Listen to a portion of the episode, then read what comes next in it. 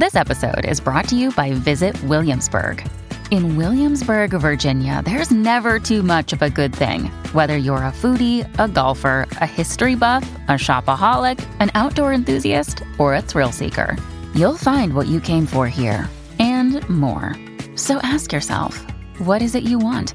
Discover Williamsburg and plan your trip at visitwilliamsburg.com. Muy buenas noches, querida hinchada del fútbol ecuatoriano, querida familia futbolecuador.com. Qué gusto saludarles en una nueva edición de nuestro debate en segunda temporada. Eh, tenemos seguramente buenas noticias para hablar en lo deportivo, pero sí quiero empezar este programa con lo no tan agradable, ¿no? Con el, con el pésame para todas las víctimas de la tragedia que vivimos el día, eh, el día lunes en, en, en, La Gasca, acá en la ciudad de Quito, eh, un barrio tradicional de nuestra capital y que realmente nos, nos ha impactado a todos los que habitamos aquí en la, la ciudad de Quito y que nos llena de temor a muchos barrios que estamos básicamente en situaciones parecidas a las de La Gasca por las cercanías que siempre van a existir a las faldas del Pichincha. Eh, quiero enviarles un fuerte abrazo y mi más sentido pésame a, todos quienes han, han, sufrido por esta situación, ¿no? hay quienes lamentan pérdidas humanas, hay otros que lamentan pérdidas materiales, pero el dolor que sentimos todos de verdad es, es, muy punzante, es, es, muy fuerte lo que, lo, lo, que se ve, lo que transmiten los noticieros no es ni, ni, la mitad de la realidad de lo que está pasando. Y, y, es muy triste, yo decía el día de ayer, ojalá la, la, selección de alguna forma componga un día en el que no, no tenía tantas ganas de, generar información deportiva porque eh, sentía que, que, no era importante, ¿no? Que, que, que no era trascendental para lo que habíamos vivido. Entonces, bueno, eh, tratando de poner la mejor cara posible, eso sí, tenemos que hablar de lo que nos compete, la selección ecuatoriana de fútbol y su clasificación al Mundial de Qatar 2022. Y quiero saludar a todo mi panel, a mis compañeros, eh, mi querida Yari, muy buenas noches. Hola compañeros, buenas noches. Eh, pues sí, sumándome a, a, esta tragedia que fue en el aluvión de la Gasca, en realidad ayer fue un día bastante complicado, creo que para todos nosotros que trabajamos en el medio y que estamos siempre brindándole alegría a la gente, dándole alegría al público, muchísimo más que fue Y, y fue un día que en realidad no fue tan bonito porque uno tiene que seguir en lo que tiene que seguir y pasan este tipo de desgracias que en realidad nos bajan los ánimos, nos bajan eh, la manera que tal vez hubiéramos disfrutado el partido de otra manera, pero no habían esas ganas tanto porque, porque todos, todos sabemos las pérdidas humanas que hubieron, tanto lo material no, no pesa tanto como, como una pérdida humana y como, como cada familia está sufriendo por, porque no encuentran a sus familiares, porque todavía no saben dónde están y todavía tienen eh, esperanza de encontrarlos de, de ahí, obviamente, les mandamos un abrazo gigante tratando de darle la mayor de las fuerzas, la mayor de las energías, eh, que tal vez eh, les sirva de mucho o de poco, pero les mandamos un abrazo gigante para que en realidad tomen, tomen un poquito de fuerza y sigan luchando por, por, por lo que quieren, por lo que, por lo que, que perdieron. Tratar de verle lo positivo al entorno. Y bueno, de ahí en como dices tú, nos toca darle la cara, la vuelta a la cara de la moneda y, y, nosotros seguir en lo nuestro, que es, que es el, el premio deportivo. Y bueno, ya hoy para mí sí fue un poquito eh, un día mejor tal vez ayer fue, fue bastante complicado, pero hoy sí pensaba yo llegar y, y, al menos en el medio donde trabajo llegar y tratar de, con el mismo ánimo, eh, ingresar y, y, ser divertido y volver a hablar de esto, pero todavía pesa un poquito el tema de, de, de, lo que pasó ayer, así que todavía no, no tenemos esa fuerza y esas ganas, porque no creo que hay que ser empáticos más que cualquier otra cosa y ponernos en el lugar de ellos. Entonces, hablaremos de deporte no con las mismas ganas como pero tenemos que continuar en lo nuestro. Señor Espinosa, muy buenas noches, no sin antes decir que estoy totalmente de acuerdo con, las palabras de, la Yari, ¿no? El, el trabajo del, periodismo, del periodista es informar, es entretener, eh, en algunos momentos es divertir y, y por eso decía yo que tenemos que poner la, la mejor para, cara posible cuando seguramente ganas no, no, no es que tengamos muchas, pero bueno, David, buenas noches. Eh, buenas noches, señor Otero, buenas noches, señor Chávez, buenas noches, señorita Morales, y claro, como no, eh, es imposible no, no sentir lo mismo que ya han expresado mis compañeros.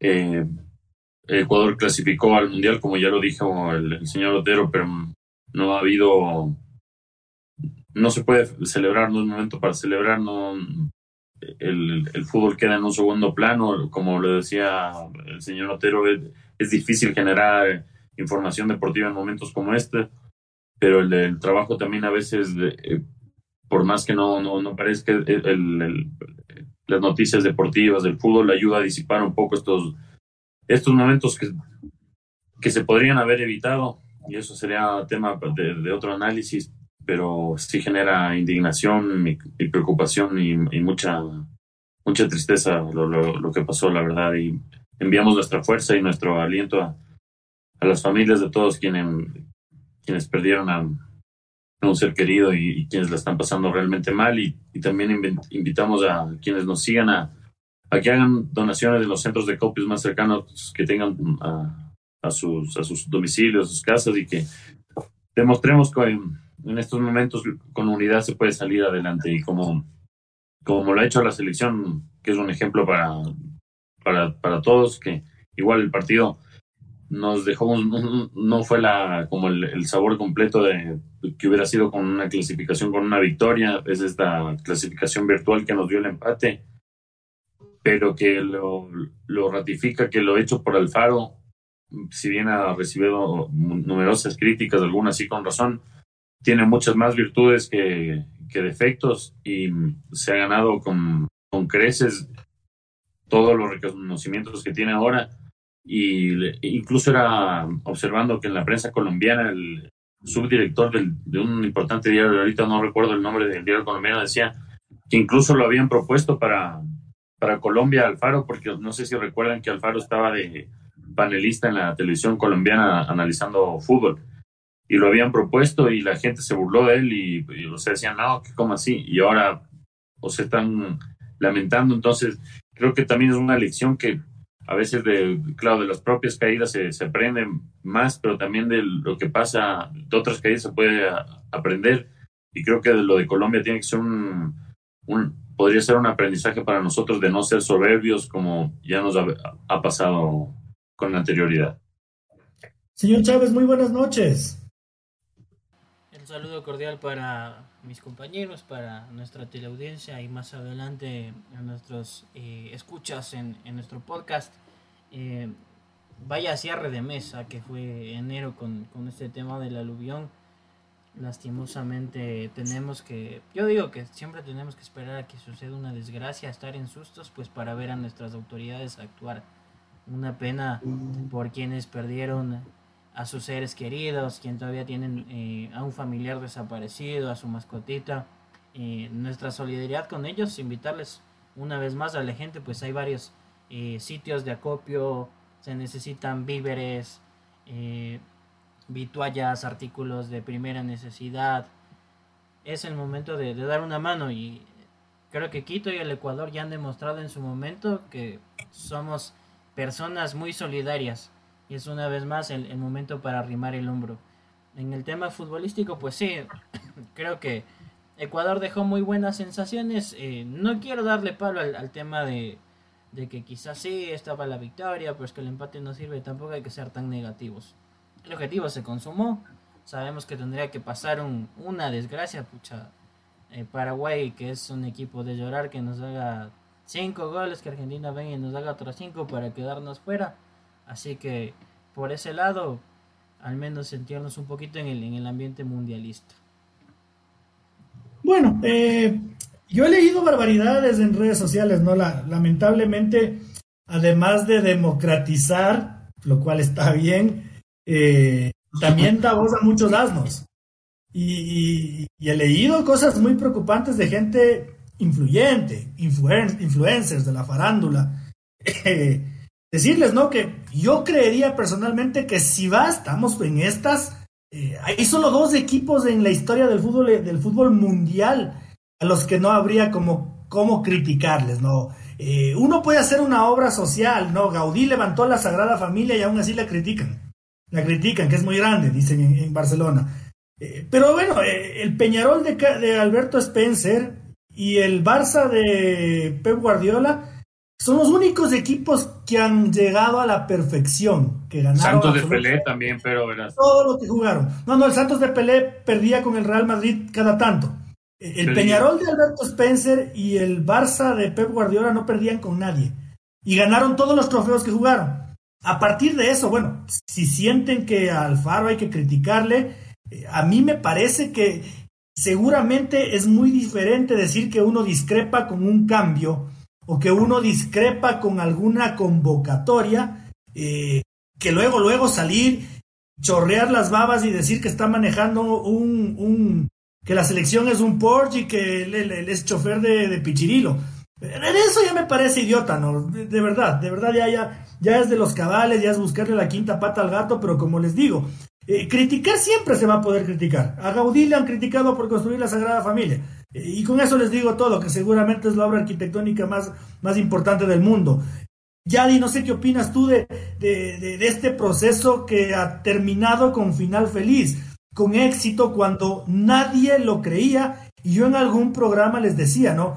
No había la intención de clasificar. Alfaro vino acá a consolidar un proyecto, a, a reunir lo que había hecho Jorge Célico a darle, a darle volumen, a darle tinte de equipo de fútbol y luego a ver qué pasa. Y nos topamos con que eh, eh, todo esto fue tan rápido y estamos clasificados en el tercer lugar de Sudamérica, Yadi. No bien dicen que tú sentadito en tu casa, desde tu oficina, desde el lugar que trabajes, criticar es fácil, ¿no? Ahora ponerte en el puesto de la persona que sí está trabajando y que sí está dando resultados es otra cosa. Así que creo que en vez de abrir tanto la boca, creo que hay que ponerse en los zapatos de la otra persona. Y, y vuelvo y repito la palabra que ya dije anteriormente, hay que ser empáticos con la gente. Hay que ser empáticos, hay que ponerse en los zapatos de la otra persona. Y, y yo creo que no es fácil tener un equipo tan joven y lograr lo que ha logrado hasta ahora. Porque sí, uno habla a veces de experiencia, de que en otro año sí clasificábamos con tal que era crack, tal que era tenía experiencia, tenía tantos años, ya venía jugando, pero teniendo eh, jugadores tan jóvenes y que haya logrado lo que haya logrado, pues en realidad sí hay que, hay que darle su mérito y hay que decir lo que Por supuesto, por supuesto, David, eh, contigo internamente conversábamos, ¿no? Eh, capaz no me gustó este cambio, capaz esto pudo haber sido mejor. Tite, que decían que venía acá regalado, ¿no? Que en Brasil le ha clasificado y que había que ganarle, le zarpa una paliza a Paraguay pero cuando jugó en Ecuador y le expulsaron a Alexandro, metió a Dani Alves, ¿no? Y no veo a la cadena o Globo de Brasil diciéndole que es un asno o que maneja un pichirilo a, Tite. No, es realmente es una locura. Como, como lo decíamos, tú puedes criticar incluso el estilo.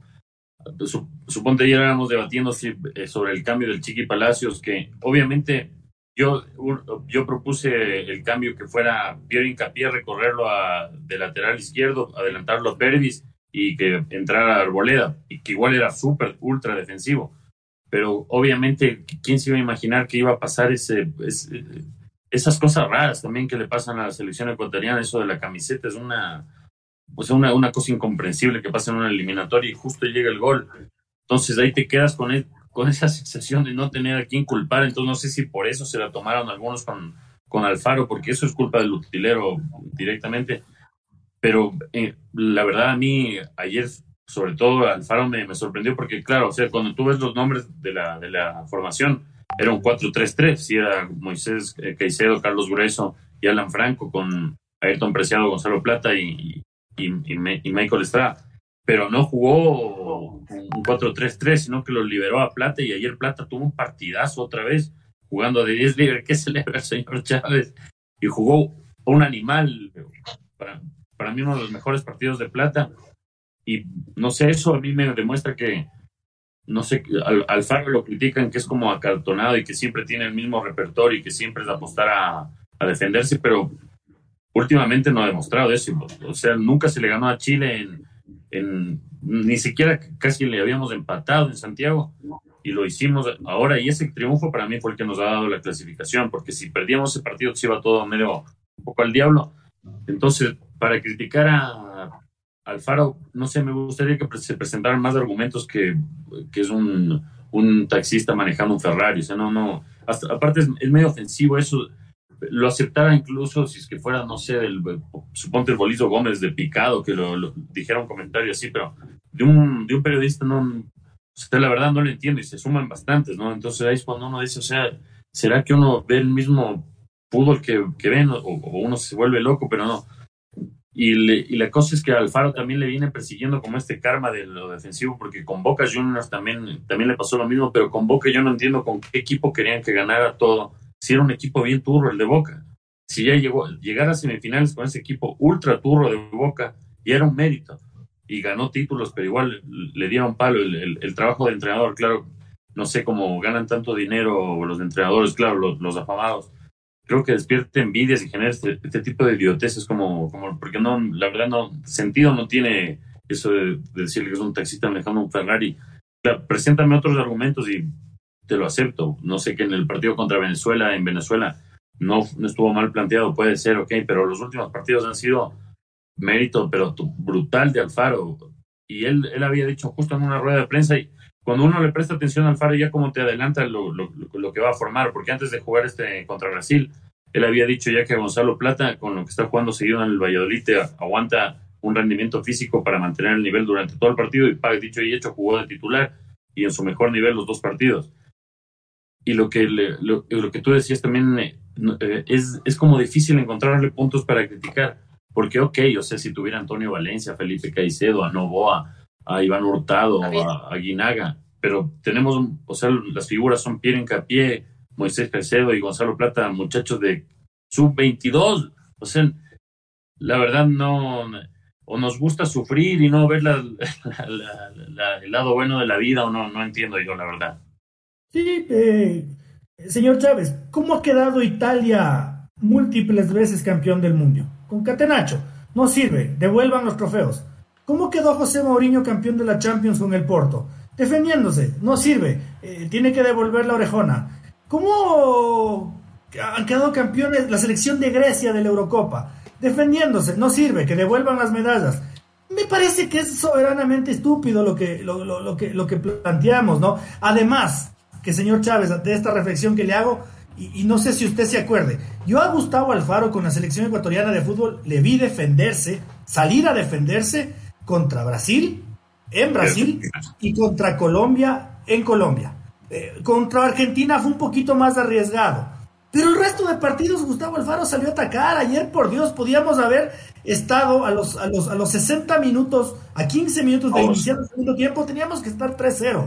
3-0 en el marcador. Y si nos mamamos goles va a ser porque atacamos, pues no va a ser porque estamos defendiéndonos como, como cangrejos o colgados de, de, la táctica del murciélago, ¿no, señor Chávez? Eh, antes de eso, tengo un mensajito. Casi le va mal a usted, oiga. Se olvidó de un nombre de un técnico, me dicen. Hansi Flick de Bayern Múnich. Logró todo. Ganó más partidos y barrió y perdió muy pocos. Ahí de, lo, de los pocos perfectos y, y coincide en lo que dice, pues porque si veníamos hablando de la perfección, recuerde usted cómo Real Madrid rompió la hegemonía del Barcelona de Guardiola, con Mourinho jugando 11 atrás y esperando un hueco para salir todito de contra. Así lo logró. Entonces, eh, comprendamos que no, no así, y si vamos por, por el mismo punto, pues acuérdese lo que dijo Ronald Koeman también hace unos meses atrás. No estoy para taki taki, evidentemente, no, no se puede jugar siempre bien, hermoso y darle gusto a todos. Y que hemos visto en Ecuador, más allá de que sí es un equipo atrevido, que sabe hacer las cosas bien, hay momentos donde se debe priorizar el resultado. ¿De qué sirve las mil y un filigranas, manejar el 80% de la posesión, tocar de aquí para allá, triangular si es que no se gana? Puede venir el rival y en una te y te caste con las manos vacías. Entonces la gente tiene que entender también que hay que hacer casos como pasó con nosotros en Colombia y hasta cierto punto en otras canchas, donde teníamos que apostar por el fútbol práctico, donde hay que saber cuándo golpear y cuándo se debe tratar de proponer. Y coincido lógicamente con, con también lo que usted decía, es un insulto y es una grosería. También escuchaba hoy un aficionado en una emisora decir, No, es que la selección de Ecuador es un Lamborghini, está para grandes cosas. Y el señor Alfaro se queda. A ver, a ver. Primero, respetemos la trayectoria de una persona que por algo está en el cargo que está. Y segundo, a ver, más allá de los grandes resultados que Ecuador ha conseguido, mesura. Vamos paso a paso. Hemos dado el primer objetivo. ¿Qué va a pasar el día de mañana si es que nos toca Alemania, Inglaterra, Francia, España? Vamos a ver cómo se plantean esos partidos. Probablemente si, si le queremos plantear un tú a tú como le hicimos a Brasil y Alemania, eh, pues el equipo alemán diga un momentito, les vamos a enseñar. Pim, pim, pim. Sí, no. Eh, eh, otro, otro integrante de la selección ecuatoriana de fútbol que ha sido vilmente maltratado, Yadi, es Ángelo Preciado.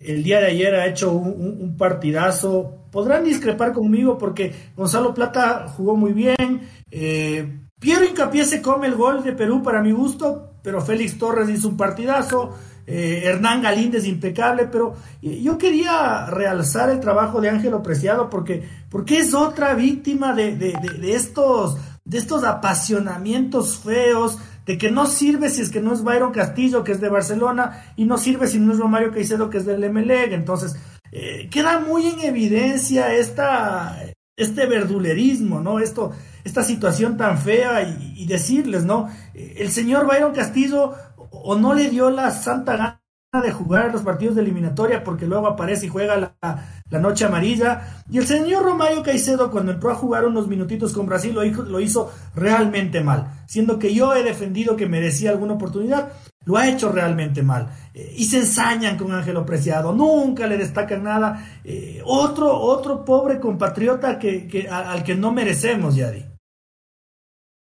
Es bien complicado, en este país nada, nadie es conforme de nada. Eh, te dan palo porque haces, te dan palo porque no haces. Aquí es bastante complicado. Y al pobre Ángelo Preciado, desde el inicio le vieron la quinta pata al gato que dicen por ahí, nada les gusta, nada absolutamente nada. Para mí hizo un buen partido, un buen cotejo y en realidad se sacó la madre, se sudó la camiseta y es súper injusto que lo juzguen, de verdad. Me parece súper ilógico que pase este tipo de situaciones, pero no sé, desde un inicio se le buscó la quinta pata al gato y no les gusta nada, no les gusta nada. Eh, sí tiene mucho que ver lo que tú decías, de esto de Byron Castillo, que sí, que no está, que les gusta más de él, que no sé qué, sí, pero no estuvo, no le dio la gana de estar, estuvo en la noche amarilla y punto, y, y acá no, no le dio la gana, entonces creo que hay que ver las, las cosas buenas antes que, que, que tratar de, de, buscar todo lo malo. Ángelo Preciado estuvo, jugó, él, él, él no, no puso pretextos, no puso peros y estuvo ahí, se sudó la camiseta y para mí es un buen cotejo, así que no hay nada que criticarle. Sí, sí, señor Espinosa, no sé qué opine usted de, de, lateral por derecha, porque también me quedaba esa, esa, esa especie de necesidad de salir en defensa ante, ante lo, malagradecidos que a veces somos. No, sí, sí, comprendo plenamente. Em, eh, comprendo alguna, también comprendo algunas críticas que recibió Ángelo Preciado por su no no estaba preciso en la entrega y estaba un poco falluco en la marca, pero también se debía que recién había vuelto de la lesión en el, ¿te acuerdas del año pasado que se lesionó en el gen y no había jugado? Entonces, cuando un jugador no juega, como le pasa a Michael Estrada, que a ser otro tema igual, entonces no, no puede estar en su mejor rendimiento. Un ejemplo es Gonzalo Plata. Y una, una cosa que es clarita, esto lo, lo, lo hablaba hoy también si Ángelo Preciado fuera tan inferior a Byron Castillo como o a incluso Pedro Velasco, que hay, hay gente realmente que a mí me, me, sorprende cuando veo, y, son periodistas, pero bueno, dicen que, eh, o sea, que Ángelo Preciado es inferior a Byron Castillo y a Pedro Velasco, incluso algunos. Yo digo, ¿cómo es que Ángelo Preciado con su, tiene 22 años y ya está en Europa? Y en cambio, Byron Castillo le cuesta tanto salir de, o sea, de Barcelona. A Pedro Velasco no, no tiene ninguna chance de llegar a ningún lado. Y la, la, cuestión es que cuando Ángelo, o sea, que por lo menos el que sabe, el que ha visto los partidos de Independiente del Valle, el que ve frecuentemente el campeonato, sabe que Ángelo Preciado era un animal en, Independiente del Valle y, y, que hacía unos golazos, sacándose a veces de dos, de tres, de cuatro, y que estando a plenitud, creo que es inamovible. Entonces, claro, con, con, esta lesión que le impidió estar a su máximo nivel, lo aprovechó Byron Castillo, que es un jugadorazo. Igual nadie está, nadie tiene nada en contra de Byron Castillo. Eso, eso hay que dejarlo en claro. La cuestión es que lo que estamos en contra es que se, se ataque sin, sin, la verdad, sin, sin un fundamento lógico y sin argumentos válidos a jugadores que nos han aportado mucho en esta clasificación como Ángelo Preciado. Entonces, Byron Castillo también aportó, pero aportó mucho más eh, Ángelo Preciado. Usted es cuestión de ver los, los, minutos y los números de los partidos jugados. Y por algo está en Europa. En Europa no, no es que se te, te, mandan un video, dos agentes, recibes una recomendación de un amigo y te dice, sí, no, este jugador, míralo, está bueno y claro, el videito está bien hechito y claro, te lo, te lo compran. No, ahí se hace un, un análisis extensivo y Angelo Preciado un jugador con enorme proyección, al igual que la, gran mayoría de jugadores que ha Independiente del Valle, que por algo valen lo que valen. Entonces, yo, claro, no, es por estar todos en, la misma línea de, de, acuerdo con, con, este tema, pero sí es injusto este tema porque no paran de darle a Peris tampoco. Yo, yo ya la verdad lo de Peris no, no, o sea, trato ya hasta de, de, de obviar porque no, no, no, no lo comprendo en número es el mejor lateral, mejor defensa de la eliminatoria y le siguen dando. No sé a quién quieren verle ahí, la verdad. No, no. Dicen que Pineda, pero bueno, ya no es por eso. Y, también me sumo, coincido plenamente y desafortunadamente con el señor Otero en cuanto a Romario Caicedo, porque yo pensaba que podía ser una buena alternativa, sobre todo para apoyarnos solidez en un momento que, justo como contra Brasil, que se estaba alguien que con experiencia, él tiene 34 años, claro, era su primer partido en la selección y siempre cuesta. Pero me esperaba que fallaran uno o dos pases, pero no que todos los pases fueran errados y que no aportaran nada en marca. Entonces, claro, no, algunos nos, dirán, nada, están siendo demasiado severos con, con Romario Caicedo si fue su, su debut. Sí, pero en, en, la selección no hay tiempo de espera. Pero Hincapié con 19 años debutó y le fue súper bien, no ha fallado, se quedó. Sí, Entonces, y, y, a Romario Caicedo se, le hizo así jugar en la selección. Para, para los que no, no vean y escuchen en el Spotify, estoy abriendo y cerrando mis deditos. O sea, arrugó, miserablemente. Eh, yo siento que a Pervis ya le han perdonado un poco, pero justo quería llegar a eso. Bueno, David lo topó, pero quería que, que, que abordarlo con Francisco, ¿no? Si te pones a ver, son curiosamente eh, las mismas voces eh, alocadas, eh, salidas de sus cabales, eh, desquiciadas, son las mismas voces que se atrevían a criticarle a Pervis Estupiñán y la única forma de que cierren la boca fue que entidades, medios de comunicación y, y casas de estadísticas internacionales comiencen a publicar los números de Pervin Estupiñán. Si no, si no, no, no, no se callaban nunca esta gente, eh, Francisco. Y si no, seguiríamos hasta el sol de hoy pidiendo al Pitbull. Porque lastimosamente pues estamos con, con apasionamiento, si no nos damos cuenta pues el grado de competencia, entrenamiento, exigencia que tienen. Como decía David, por algo son futbolistas que ya dieron el salto de calidad y están en Europa.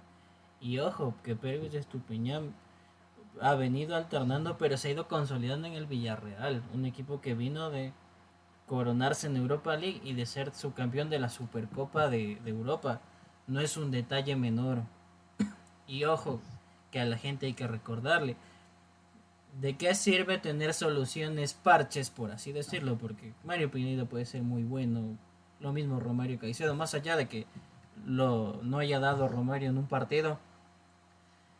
Pero recordemos a la gente, pues eh, Ecuador tenía un proyecto tope, tope, tope, ocho años. Rogando y esperando que las cosas salgan bien, cuatro años y se adelantó todo y es fruto de la capacidad entre los jugadores y el cuerpo técnico. El propio Gustavo Alfaro lo decía, lo, lo comentaba ya en la rueda de prensa por, por Félix Torres y Pedro Incapié, aquí hay una pareja de centrales y asegurado un futuro para largo rato. Es lo que necesita Ecuador. Y entonces, eh, coincido, pues lastimosamente nos dejamos llevar por apasionamientos, por camisetas, porque resulta que vemos eh, colegas que cuando lo contrataban Alfaro decían, ah, estas, estas son las proyecciones. E, Ecuador fuera de toda pelea, casi que penúltimo, antepenúltimo. Y ahora son los, primeros trepados en la, en la denominada alfaroneta. Entonces por ahí mismo mesura tratemos de no, no implicar y cubrir una agenda, porque, ojo, que se vienen nueve meses hasta, hasta Qatar. Vamos a esperar a ver si es nómina de 30, nómina de 23. Y seguramente por ahí también van a comenzar otras pasiones de ponlo a este jugador, sácalo a este otro, pero es que esté por aquí, que es el ídolo de tal camiseta, que no nos sorprenda. Esperemos que desde Federación, desde el propio Gustavo Alfaro, sepan tomar las mejores decisiones y hacer lo que han hecho hasta ahora. Pasito a pasito, ir callando a los críticos, ir callando a gente que en su momento quiso poner otros técnicos por la camiseta. Ellos se han dedicado a trabajar y ahora sí, pues creo que todos contentos. Sí, sí, y, antes de irnos de la pausita, yo, yo, yo quiero hacer unas reflexiones, ¿no? Eh, confío en que la dirigencia del fútbol ecuatoriano, eh, que ha demostrado madurez para manejar la selección ecuatoriana de fútbol, eh, pueda sostener este proyecto. Ya lo dije en el anterior programa, ¿no? Me parece que es hasta un poquito tarde que no se haya anunciado que Gustavo Alfaro ya está renovado para, para, para un próximo periodo, para cuatro años más. Eh, y lo otro es confiar en la madurez de, del hincha, creo yo, en su mayoría, ¿no? Eh, que sepamos distinguir que eh, los que lloran por Guillermo Almada, los que piden a, dando de alaridos a Byron Castillo y a Romario Caicedo, los que le juzgan a Gustavo Alfaro, son los mismos que, que, que, te copian una idea al día siguiente, ¿no? Como cuando Fútbol Ecuador lanzó su Twitch, al siguiente día había otro medio que ya tenía Twitch cosas misteriosas, cosas poco creativas, cosas poco inteligentes. Eh, son los mismos que cuando uno entra a, Star Plus a tratar de ver un partido del fútbol ecuatoriano con la, con la emoción, ¿no? De, toparse con alguno de los narradores del calcio, incluyendo a, la chica que es excelente, la que narra el calcio para, para ESPN. Eh, uno se, eh, se suscribió y pagó sus 12 dolaritos con esa ilusión y suarás Jueguen, niños. Los, mismos hijuemadres. Juegue, niño, juegue. Eh, eh, eh, esa, eso es lo que, lo, que realmente deberían estarse preocupados, no del taxista que maneje el Lamborghini, sino del vende, el vende guachitos de lotería que está metido en una, en una multinacional de, de, información tan prestigiosa. De eso deberían preocuparse, de estar a la altura de Starflash. Eh, Panchito, un cortecito. Solo dos cositas antes de mandar a la pausa. Yo le añadiría ahí, pues, a no copiar y pegar nuestras noticias. Es mi bronca de todas las bonitas semanas. Y nada más ahora sí, eh, los saluditos. Eh, Lenin, como siempre, conectado con nosotros. A él extenderle también un, un mensaje solidario. Nos comenta que, que en, en, este tema del aluvión de la Gasca, pues eh, una tía y dice una tía y un esposo de un gran amigo suyo han fallecido, debe asistir al velorio. Nuestro abrazo solidario, pues seguramente mucha gente que es afina a nuestro medio, a leer nuestras notas, pues ha perdido un ser querido. Con ellos nuestra solidaridad. Bueno, volvemos al segundo bloque donde siempre dejamos el plato fuerte, ¿no? Lo, lo más bonito. Eh, y tiene que ver con el partido que jugó la selección ecuatoriana de fútbol. Yo estoy convencido de que vamos a discrepar con los cambios, pero quiero también estar convencido con que eh, cómo empezó jugando la selección ecuatoriana de fútbol fue gratamente sorprendente. David decía que fue un 4-3-3 con el que yo estoy de acuerdo, pero dada las ganas y el coraje de, nuestros morochos, de nuestra gente, eh, eso parecía un 4-2-4 porque Moisés Caicedo era un delantero más. Eh, entonces yo eh, estoy, estoy, estoy realmente muy, muy satisfecho con, con cómo salió la selección ecuatoriana de fútbol a jugarle a Perú el día de ayer en el Estadio Nacional de Lima al 100% de su capacidad, Yari.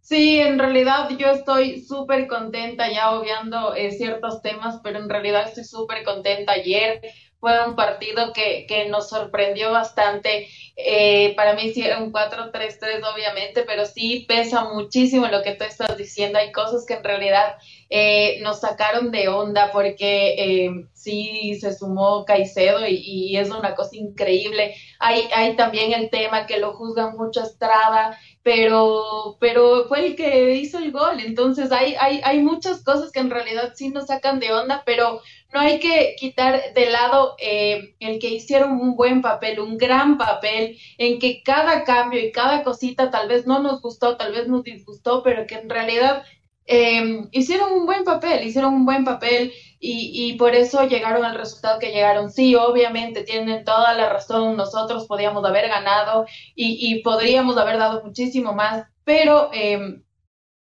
eh, yo he escuchado ayer a uno de los, de, los jugadores de Perú que en realidad decía, sí, le regalamos los tres puntos, no le regalamos los tres puntos que querían, no, no nos regalaron nada, no nos regalaron nada, es más, ustedes terminaron con las justas empatándonos porque nosotros estábamos llevándolos eh, eh, muchísimo más que, que, ustedes a nosotros, les decíamos a, a, los colegas peruanos que, que eh, me parecía hasta súper chistoso cuando, cuando yo escuchaba por ahí em, a, a, los, a los periodistas peruanos que se les iba por ahí la mano con insultitos, con cositas hacia los y me parecía súper chistoso porque en realidad eh, métete en tu papel que estás haciendo periodismo, pues no te metas en el, en el lado de hincha y aún así por todos lados creo que creo yo que, Ecuador fue superior absolutamente en todo absolutamente en todo.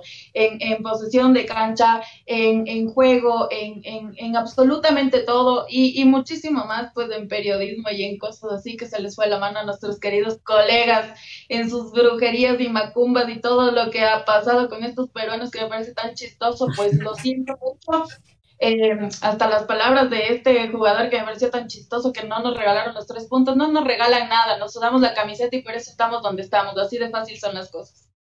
Siempre, siempre, siempre el, el, el, actor peruano ha, tenido esta, esta fama de, de bocón, ¿no? Eh, pero bueno, si nuestro relator oficial el día de ayer gritó, ¡ah, recho! No, no, o sea, ya lo vi todo en este, en este mundo, ¿no? Ahí sí ya lo vi todo, entonces, bueno, arrecho el man, arrecho porque se lanzó, se lanzó, se lanzó una, cantinfla, una cantinflada inolvidable. Eh, señor Espinosa, yo sí creo que eh, independientemente de los, de los elogios que se merece la selección ecuatoriana de fútbol, Perú, Perú nos equilibró las cosas en el segundo tiempo. Eh, sí, pero también es, es circunstancial porque la verdad lo teníamos yo creo que lo teníamos dominado a, Perú, cada jugador. Eh, y lo que te iba a decir, a lo que me refería con el, con el 4-3-3, claro, o sea, era pero en la, entrada, pero en realidad terminó siendo un 4-4-1-1, con Plata ahí totalmente libre y Estrada ahí parado de nueve y, y, Franco sacándose el aire, que no es mi jugador favorito Franco, pero sacándose el aire por la derecha. Y lo de Preciado también me pareció, porque no, no es de, no es de mis jugadores favoritos, pero lo de Preciado es un ejemplo de cómo los jugadores están compenetrados con Alfaro, porque Preciado es un jugador de ataque, un extremo, y el más estuvo sacando ayer el aire, corriendo, y por algo se lesionó también, ¿no? Es, eh, los manes están dejando todo por, por llegar al Mundial, y mm, no, no sé por qué hay gente que le cuesta reconocer tanto que sí tenemos jugadores, que hay calidad en Ecuador, siempre tienen que decir que no, que es alguna excusa o algún error del rival. Y para mí no, para mí eh, dominamos plenamente y no, no eh, subestimar a los peruanos, pero si no era por ese error cojudo del, de la utilería, yo creo que no nos hacían ningún gol. La verdad, porque iban a entrar más en desesperación. Y, y, yo estaba de acuerdo con el, con el cambio de, ya de, de defender el resultado, con, claro, ingresaron defensa y lo, lo sacaba a Ayrton pero ya cuando con el 1-1 quizás hubiera mantenido, lo hubiera mandado a Janner en vez de, de, Diego Palacio, claro, pero eso, eso es fácil desde acá. Alfaro hubo momentos que lo, enfocaba la cámara y, y, se notaba que estaba nervioso porque eso también se olvida a la gente que Alfaro, si bien es un eh, técnico con enorme experiencia y recorrido, que ha logrado cosas casi imposibles como lo de quedar campeón de la Copa Sudamericana con Arsenal, también está aprendiendo en esta, porque es casi una profesión distinta ser entrenador a ser seleccionador. Entonces, él también está aprendiendo en, este camino y obviamente, si él dijo que es uno de los partidos más, ya dirigió a Boca y jugó un superclásico de, de, Libertadores con River y dice que este es uno de los partidos más importantes de su carrera, entonces no sé, algo, algo de mérito debe tener el, el, profe. Y la verdad, a mí con, con, la alineación inicial me sorprendió gratamente porque dije, o sea, eh, eh, no, no tiene un solo repertorio, no es, no es el, está cartonado porque ya, ya ha probado el 4-3-3, el 4-2-4, el 4-4-2, todo ha probado y este le salió muy bien contra Perú y nos estaba saliendo todo bien hasta realmente que pasó ese, ese campo. O sea, es que no se explica por qué siempre nos tienen que pasar esas, esas huevadas. O sea, es que es una estupidez.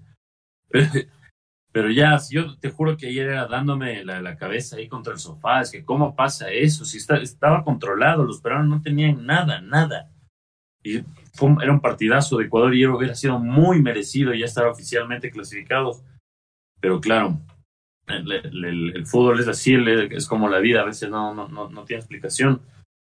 Y yo la verdad no, como lo, como, como lo dijiste, lo, lo dijo el señor Otero, ya es tarde para que, porque ya si Francisco Egas te está salvando, ñaño, la soga del cuello, te sacó ahí con todo lo que estaba hundida la fe, con Jordi llegó con la varita mágica, renuévale rápido el contrato antes de que alguien venga y se lo lleve, porque ya sabemos cómo suelen terminar estas historias. Ahora que es que tenemos todavía la oportunidad de que no, no, no se acerque una super propuesta, renuévenlo, esto es un proceso a largo plazo y si bien hay gente que dice, sí, esto es, todo mérito de Célico porque él, armó, claro, sí, Célico aportó mucho, pero Célico no lo tenía Moisés Caicedo en el radar. Porque Moisés Caicedo no estuvo en ninguna selección sub-20 y Moisés Caicedo fue titularazo desde el primer partido con, con Alfaro. Entonces, sí, no, no digo que el Faro decía, sí, Moisés Caicedo de antes lo tenía así, pero le han de ver, y le recomendó a Michelle Deller, súper bien recomendado, y, también aplausos a Michelle Deller, que le haya, que no sé, quizás le, sugirió a Moisés Caicedo, no sé, chequealo, lo chequeó y se la jugó por un chico de 19 años, igual con Pierre, igual con Gonzalo.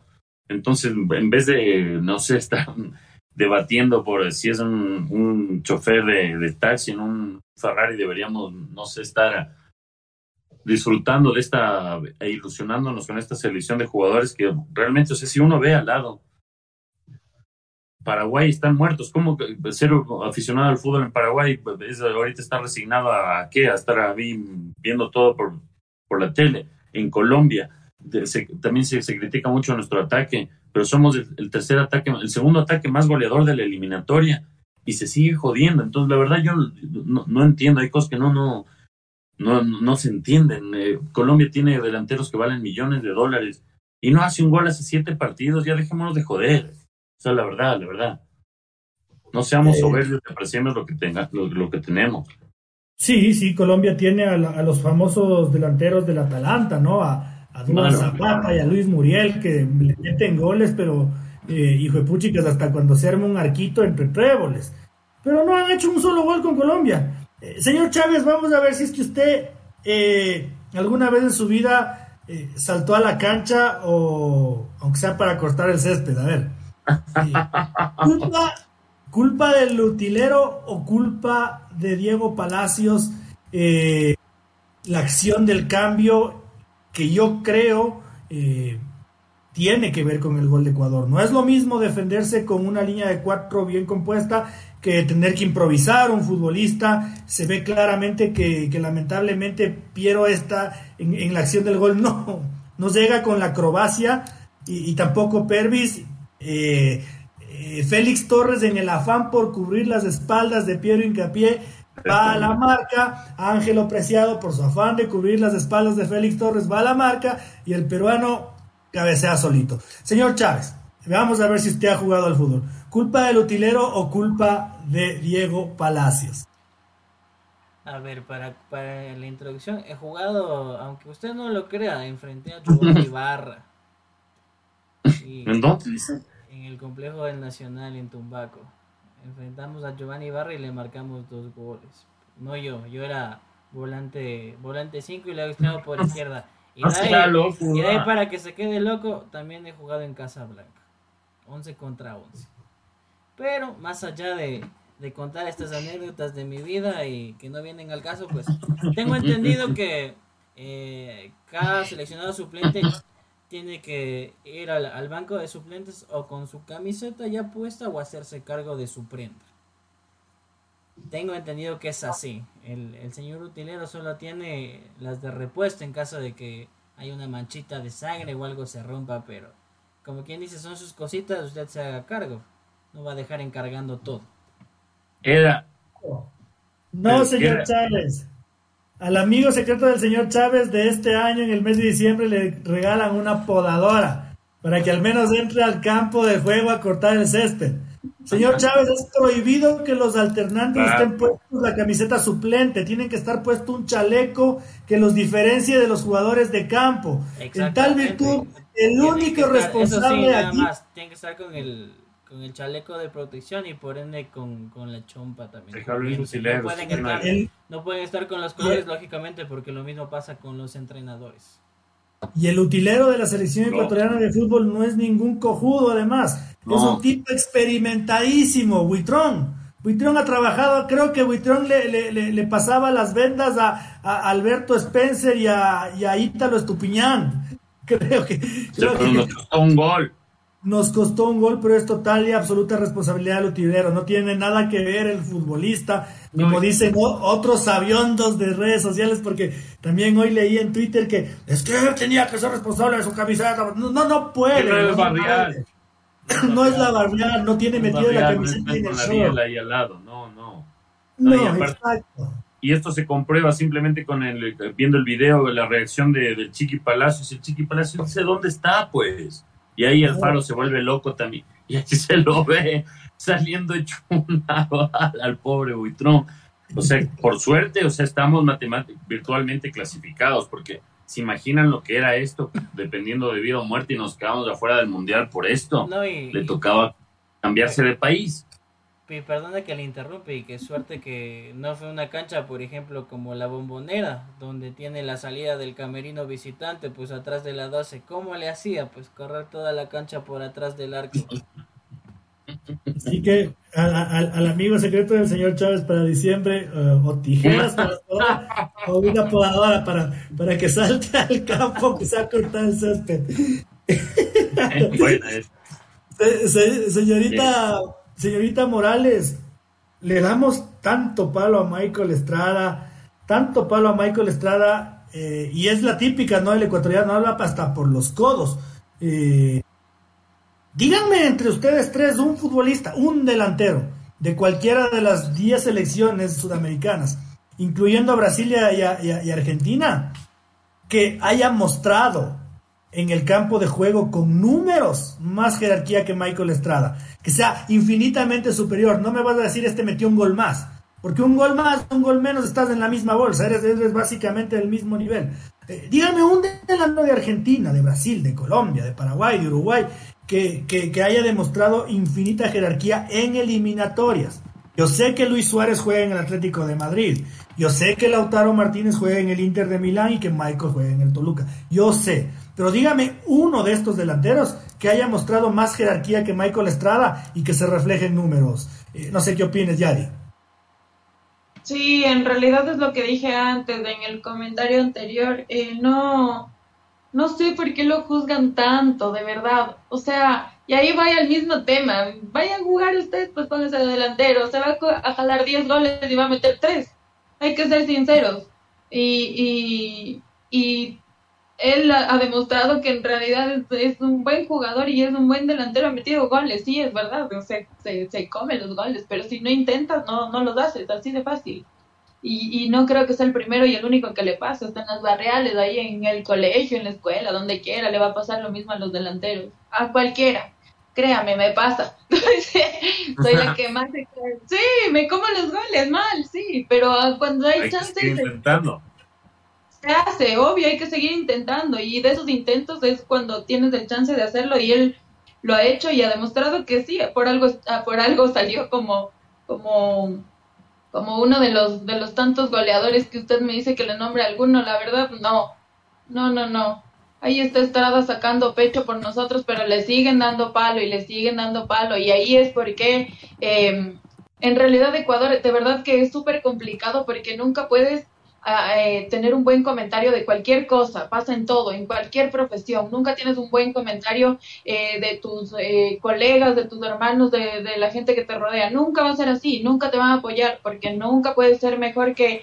Te, te pueden ver bien, pero no te quieren ver mejor. Ah, esa es la palabra. Te ven bien, pero nunca te quieren ver mejor. Entonces a él nunca le quieren ver mejor y siempre le buscan la quinta, la quinta pata al gato, pero demostrando y tapando bocas y callando a la gente, así es como se hace, así de fácil.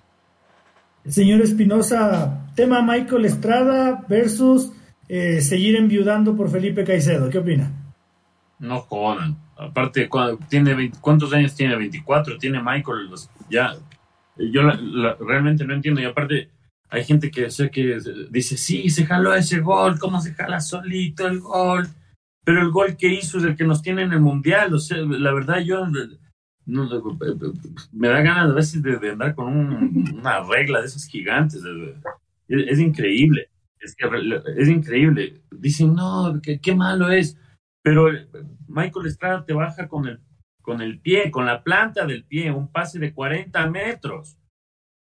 Que eso, o sea, me gustaría todos los que joden y joden, solo que traten de 20 metros con la mano un pase de, bajar con el pie. lo controla dentro del área de velocidad y define con clase yo la verdad no, no, o sea, trato y, no, no, eh, la única conclusión a la que llego es que es gente que no tiene idea de fútbol y nunca jugó ni siquiera en el primer grado, porque son críticas, sí, pero tenía que hacerse, ¿cómo así la tenía que hacer? Si sé lo que dijo el señor Otero en cuanto a números, solo Moreno Martins, Luis Suárez le superan, ¿qué pasa? O sea, y aparte Luis Suárez en estos últimos partidos, porque Luis Suárez andaba también valiendo un poquillo de paloma en, la eliminatoria antes de estas últimas fechas.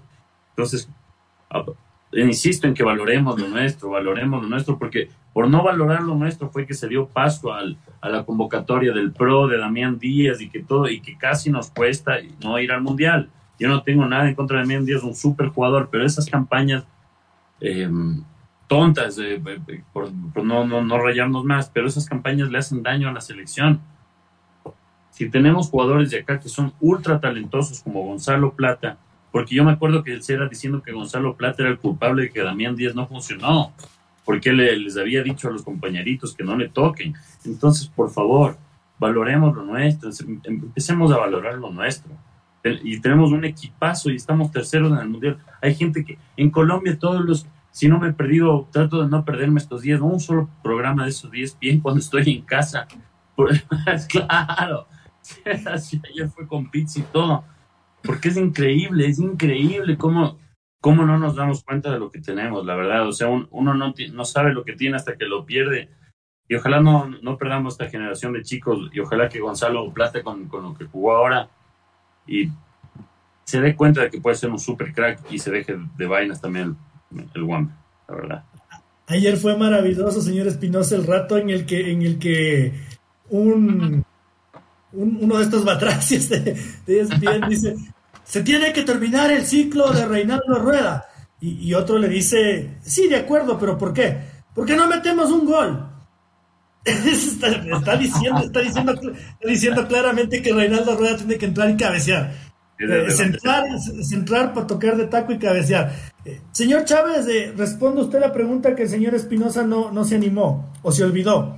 Eh, Michael Estrada, con toda nuestra confianza, seguimos, seguimos eh, eh, enviudando a, Felipe Caicedo o tenemos alguna otra opción. A ver, primero parto porque encontré un jugador de mejores registros, ojo, no goles. Ese, y ojo, ¿por qué voy a comenzar por ahí? Porque es el señor Alexis Sánchez, ya no niño, sino hombre maravilla eh, destaca por ser el de más recuperaciones, que más ocasiones ofensivas creó, que más balones ha quitado y que más veces recuperó un balón y mantuvo la posición en mitad de cancha. ¿Por qué comienzo por ahí? Porque ¿qué edad tiene Alexis Sánchez? No es el, mocoso de 20 años, entonces eh, tuvo que crecer, evolucionar, formarse y la experiencia es lo que le está dando la capacidad. Y segundo, ahora sí, con su pregunta, no, no hace falta. Eh, por algo eh, tuvimos eh, a quien le vamos a agradecer por hacer un, bien al fútbol ecuatoriano con una escuela de formación como es Cristian Leonel Ramírez, pero son personas que ellos mismos dijeron, renunciamos, no es el momento, estamos centrados en nuestras carreras y listo. Gracias, no ha pasado nada. La gente no sé por qué dramatiza tanto el, tema Felipe Caicedo. Ojo que es el propio futbolista no ha dicho nada. Si de pronto hubiese sido el, propio Felipe quien dijo, eh, me siento motivado, quiero ir a la selección, es que ahora que estoy en el Inter, no ha dicho nada. Se le está tratando de impulsar por algún lado y meterlo a la fuerza. Parece que es por el, por el mismo hecho de que ahora es jugador del Inter. Y segundo, lo que yo veo, si bien hay, hay ciertas falencias, eh, pero apelemos a la juventud de Estrada. Son temas que se pueden corregir, que hay que mejorar. Y ojo que, si bien tenemos también un goleador histórico como Ener Valencia, a la vuelta de la esquina se va a retirar. Y van a tener que venir los que están hoy por hoy debajo. Yorkaev Reasco, Jordi Caicedo, Leonardo Campana, etcétera, etcétera. Preferiría honestamente aprovechar lo que se viene, la doble fecha de marzo, el mes que se paraliza Liga Pro en junio o julio, las fechas hijas que se vienen y apuntar a trabajar en esos aspectos, en la definición y generar ocasiones para, para salir adelante. Porque ojo, más allá de que, sí, Estrada se, comió una ocasión clara ayer. Ante Brasil fue en Valencia, en, en el primer centro. Y son cosas que pueden pasar. ¿Cuál es la ventaja? Lo bueno y lo malo que si bien a veces ha faltado el gol de parte de los delanteros, pues hay un equipo atrás que soporta. Si no son ellos, de pronto es Moisés Caicedo, es Ayrton Preciado, es Ángel Mena. Distinto fuera como ocurrió en Brasil 2014, ustedes recordarán que íbamos con Ener Valencia casi como debutante y le apostábamos a lo que podía salir. Por suerte salió y marcó Ener. Pero hay un proceso, eso es lo bonito, hay nueve meses y le apuntaría a trabajar en definición, en otros aspectos, antes que andar eh, con, el nuevo tema, las viudas de Felipe Caicedo, porque de la noche a la mañana le aparecieron viudas. Y, yo estoy convencido de que Ener Valencia va, a hacer algún golcito en el Mundial, y Dios y las, lesiones así lo permiten. Eh, Michael Estrada, con seis goles en esta eliminatoria, eh, está a la par de Lionel Messi que también ha marcado seis goles. Eh, le superan solo por un gol, con siete goles, Lautaro Martínez del Inter de Milán, Luis Suárez del Atlético de Madrid y Neymar del PSG. Y el único que saca ventaja en goles, yo me animo a decir sí, porque es el único futbolista que juega bien en esa selección, es Marcelo Moreno Martins, que tiene 10 goles. Abajo de Michael Estrada están Alexis Sánchez, Cristian Cueva, de Arrascaeta, Arturo Vidal, Romero, eh, Rondón, y, recién ahí aparece Luis Muriel. Entonces, bueno, si le vamos a dar palo a, Chocolatín, al, menos, al menos, pero googleen, si todo está en Google, no es que, no es que Luis Otero, Yadi Morales, eh, el señor David Espinosa y el señor Francisco Chávez, por ser periodista, tienen la Biblia guardada en, su, en su caja gris. Si todo está en Google ahorita, o sea, hasta, hasta, hasta para no meter las patas, hasta no, para no quedar tan mal como, como, un huevón realmente, google, google antes de, de, tuitear, antes de, abrir la boca. Yadi, eh, para ir cerrando, ¿estamos clasificados al Mundial o todavía no? Sí, ya estamos clasificados al Mundial. Hagamos las sumas, restos, multiplicaciones, divisiones que quieran. Si serían bastante goleadas para que Ecuador no esté en el Mundial. Así que ya está en el Mundial. No se recibió como hubiéramos querido, pero ya estamos en el Mundial. Sí, no, seguramente lo que nos queda pendiente en el mes de marzo es salir a pitar en las calles. Ojalá no nos amontonemos y nos emborrachemos en la chis y saltemos en el carro del prójimo, pero salir a pitar estaba acá. Yo seguramente sí le trepo a mi, a mi enano ahí en el carro con las ventanas cerradas y, y voy a pitar, ¿no, señor Espinosa? Obvio, no. Falta. ¿Qué, qué, nos, qué nos, dice la señorita Morales? que menos mal. Eh, que yo creo que todo pasa por algo. Ayer no fue un buen momento y creo que todo pasa por algo porque hubiera sido bastante ilógico que en un lugar estuvieran en una situación bastante complicada y más abajito estuvieran en tremendo barro. Así que todo pasa por algo y por algo no, no se festejó como se hubiera festejado en la selección normalmente. Así que tenemos bastante tiempo para festejar y celebrar lo que ya estamos clasificados. Señor Espinosa.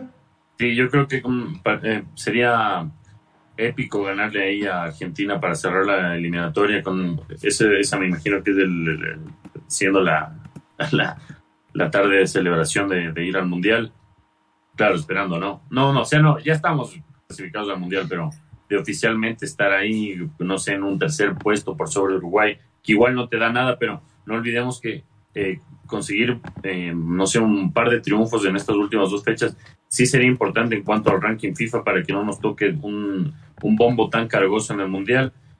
Pero ya de ahí lo que en el Mundial es venga lo que venga, igual es fiesta y como dijo la señorita Morales, sí, hubiera sido justo, como no sé, no, hasta un poco injusto todo el país en carnaval y un sector importante de Quito totalmente, o sea, devastado y destruido espiritualmente y físicamente. Entonces, no, por algo se dan las cosas. Y no, claro, ya estamos en el Mundial, valoremos y no sé, lo que decías de, de, Felipe Caicedo, Michael Estrada, Estrada 100 veces, y no sé, va, por ponerte un ejemplo, si me dan a escoger Felipe Caicedo, no tengo nada con, contra Felipe, espero verle jugando en el Inter y que, no sé, ganando la Europa League o el calcio, pero si me dan a elegir para ir al Mundial, Felipe Caicedo, Leonardo Campana, algunos me caigan a palo, yo le llevo a Leonardo Campana. Sí, eh, señor Espinosa, usted me acaba de decir que quiere festejar con Argentina, es decir, que nos gane Paraguay y llegar a la última flecha con los ovarios y los huevos de la garganta. Sí le ganamos. Pero, mal. No, es que aparte Paraguay vale. Paraguay está valiendo paloma, yo creo que ahí ya clasificamos.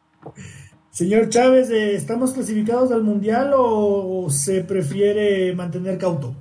No, yo creo que ya estamos. Eh, es lo que veíamos. Por los cruces directos, pues entre Uruguay, Perú y Chile, en el mejor de los casos, para alguno de ellos, solo uno de ellos va a poder sumar seis puntos.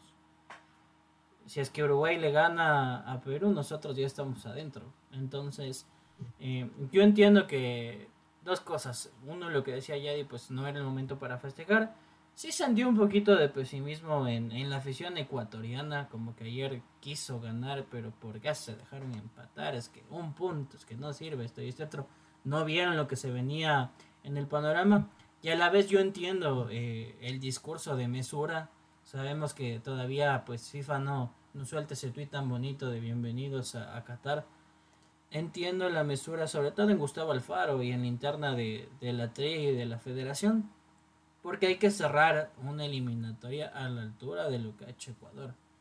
Más allá de que en otras canchas se van a matar, yo comprendo que Gustavo Alfaro quiere cerrar con broche de oro, con ese tercer lugar. Entonces, manejemos con esa responsabilidad nada más. Esperar. Yo creo que para mí está cantado que en Paraguay va a ser un, un empate y que el broche de oro va a ser aquí con, con Argentina. Ya veremos si se quita Guayaquil porque hemos comenzado la, la nueva campaña ahora de a dónde va a jugar la selección, dónde cerraremos las eliminatorias. Sí, sí, sí, seguramente Ecuador está clasificado al Mundial, ¿no? Eh, basta con que empiecen los otros partidos y ya se puede comenzar a celebrar, por, justamente por lo que decía Pancho, ¿no? Eh, Perú y Uruguay se van a quitar puntos. Gane quien gane o empaten, se van a quitar puntos que nos van a clasificar. Chile no tiene que meter 10 goles, tiene que meter 11 goles porque tienen menos uno. Entonces, no le va a meter 11 goles a Brasil, pues la puta madre, no, sean... No sean así, en serio. Y, dado todas esas circunstancias, bueno, lo de Ecuador terminó siendo lamentablemente matemático. No había hecho la reflexión que hizo la Yari, que me parece muy linda, ¿no? Eh, tal vez ayer no era el día para festejar. Y, tiene, y tiene, tiene mucha, mucha razón sentimental, ¿no? Yo no me había puesto a pensar en eso y, realmente me, me, ha, hecho un, nudito en la garganta. Eh, bueno, cerramos esta nueva edición. Yo me quiero permitir, con, el permiso de mis compañeros, hacer un, mini editorial para, para cerrar y para tratar de dar nuestra posición, porque eh, ustedes tres compañeros han compartido con las opiniones respecto a Gustavo Alfaro y, y los iletrados del fútbol. Eh, que son muy elegantes, adornan, hacen bonito análisis, eh, utilizan términos raros para describir eh, la formación, eh, la regresión, el pressing, el shooting ball, y nadie les entiende, pero lo hacen muy bonito. pero nadie, nadie se atreve a, nombrar cosas, cosas valiosas, ¿no? Gustavo Alfaro cuando llegó a la selección ecuatoriana de fútbol dijo que hasta su trabajo como periodiquero, perdón, como, como periodista en Colombia, tenía mucho que ver con su preparación, ¿no? con entender cómo manejarse con los medios de comunicación, con entender la, eh, la dinámica que hay hasta cumplir el sueño de llegar a la selección ecuatoriana de fútbol. No, miento, hasta cumplir el sueño de dirigir una selección. Eh, Gustavo Alfaro ya dijo que soñaba con eso. Seguramente no con Ecuador, pero ya soñaba con dirigir una selección. Eh, dos, Renato Paiva, este entrenador que seguramente hizo que se les atraviese un orangután por adelante a muchos de los colegas que, critican a Gustavo Alfaro, porque le dio una cátedra de dirección técnica a Ismael Rescalvo, fue muy claro en decir, ni cagando me pongo al frente de una selección nacional. Yo estoy bien aquí con nivel de clubes, allá entre sabiondos, porque esa huevada así es otro planeta. Yo ni cagando me meto a dirigir esas cosas. Es otro planeta, así que no es tan fácil como llorarle a Guillermo Almada. No es tan fácil. Y segundo, y último, no, tercero y por último, quiero decirles, tonto sería que no se haya valido pues del proceso de Selikov. No que se valga del proceso de Célico, pues eso es inteligente, eso está bien, eso está bien hecho. Tonto sería que haya ignorado ese proceso. Así que para los que le, le, atribuyen todo a Jorge Célico, sí, pero más tonto hubiera sido Gustavo Alfaro si hubiera dicho que no, no, está, está muy bien que se haya, se haya valido de, todo eso. Entonces, quise resumir todo lo que hablamos con mis compañeros en, en estas tres reflexiones eh, para que aprendamos, aprendamos no solo a escuchar a los sabios y a los elegantes del fútbol, sino para que aprendamos a pensar un poco más por nosotros mismos. Eh, sin más, y enviándoles un fuerte abrazo a todos, eh, quiero agradecerle a mi querida Yari por, por haber compartido esta noche con nosotros.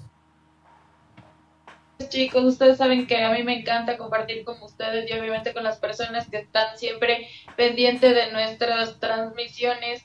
Y, y pues nada, festejar, a festejar que Ecuador ya está dentro del mundial y, y, y a nuestros hermanos que en realidad le están pasando muy feo, un abrazo gigante, de verdad, les mando muchísima fuerza, yo no me imagino estar en un momento así, en un momento donde no encuentre a mi familia, en un momento tan feo, pero eh, tratamos de enviarles las mejores de las energías, traten de buscar los los momentos buenos, aunque es súper complicado, aunque en realidad les cueste muchísimo, porque sé que es un momento bastante duro, pero ánimo con las mejores ganas y a seguir adelante que, que todo se puede en esta vida. Así que pues nada, festejar por un lado y por el otro, a ser conscientes y a tener bastante empatía con todos ustedes. Señor Espinosa, muy buenas noches. Muy buenas noches para usted, señor Lotero, para usted también, señor Chávez, gracias por el, el trabajito extra. Muy buenas noches a usted también, señorita Morales. Gracias por acompañarnos una vez más. Y, sí, me sumo a las palabras solidarias para toda la gente que lo está pasando mal. Espero que, que Dios les pueda ayudar un poquito a que no sea tan difícil todo este momento tan, tan duro que debe ser para la gente que perdió familias y que también ha perdido sus casitas y todo. Que los corazones solidarios de la gente les ayude también a sobrellevar este momento y nada, espero que nos puedan seguir acompañando y muchas gracias por estar acompañándonos, ser parte de esta nueva emisión de, Fútbol Ecuador en debate. Señor Chávez, muchas gracias nuevamente por los controles y por el, sacrificio de obrero. El, saludo a nuestra audiencia, a nuestros oyentes mañana, pues eh, es un placer para mí estar cada noche. Eh, mis mejores deseos también para, para la gente que hoy quizás no está pasando sus mejores días, que lo ha perdido todo y que va a tener que empezar desde cero, sin un horizonte, eh, mucha fuerza. Ojalá que las autoridades actúen y también ojalá que quienes están hoy tratando de, ayudar para catapultarse una plataforma política también sea de corazón y que más adelante, si es que llegan a cargos, pues eh, den las atenciones y que sea la gestión prioritaria que estas personas necesitan. Ojalá Dios no quiera, pues no sea un tema que hoy nos condolemos y, mañana nos olvidemos. A, a, nuestra gente, a nuestra sociedad, pues sigan apoyando, den una manito, crean que, créanme que llevar una cobija, una vitualla, lo más mínimo en estos momentos suma para esas personas, no tienen idea. Me, ha quitado las palabras de la boca, señor Chávez. Eh, hora de clasificarnos al Mundial de la Solidaridad, ¿no? Eh, una latita de atún, un galoncito de agua, eh, una bolsita de maíz para, para, para la gente que, que, más lo necesita ahorita, les aseguro que es importantísimo. Un rollito de papel higiénico es, es, muy importante, es muy importante para ellos en este momento. sentir una cobija caliente para eso será esperanzador. Así que hora de clasificarnos al Mundial de la Solidaridad, como la selección lo ha hecho al Mundial de, Qatar 2022, por encima de toda la gente que no quiere que, eso suceda en el fondo de sus corazones. Y sin más, nuestro agradecimiento infinito a todos quienes eh, son parte de la familia futbolecuador.com, en web, en nuestras redes sociales, en nuestro Spotify, en nuestro Twitch. Siempre enviarles nuestros más sinceros abrazos y nuestro compromiso, ¿no? De, de hacer todo lo mejor posible por y para ustedes. Un abrazo grande y desde la siguiente semana nos empezamos a ver en horarios normales de lunes a jueves, queridos compañeros, ya con el inicio de lo que va a ser la Liga Pro 2022. Un abrazo grande amigos.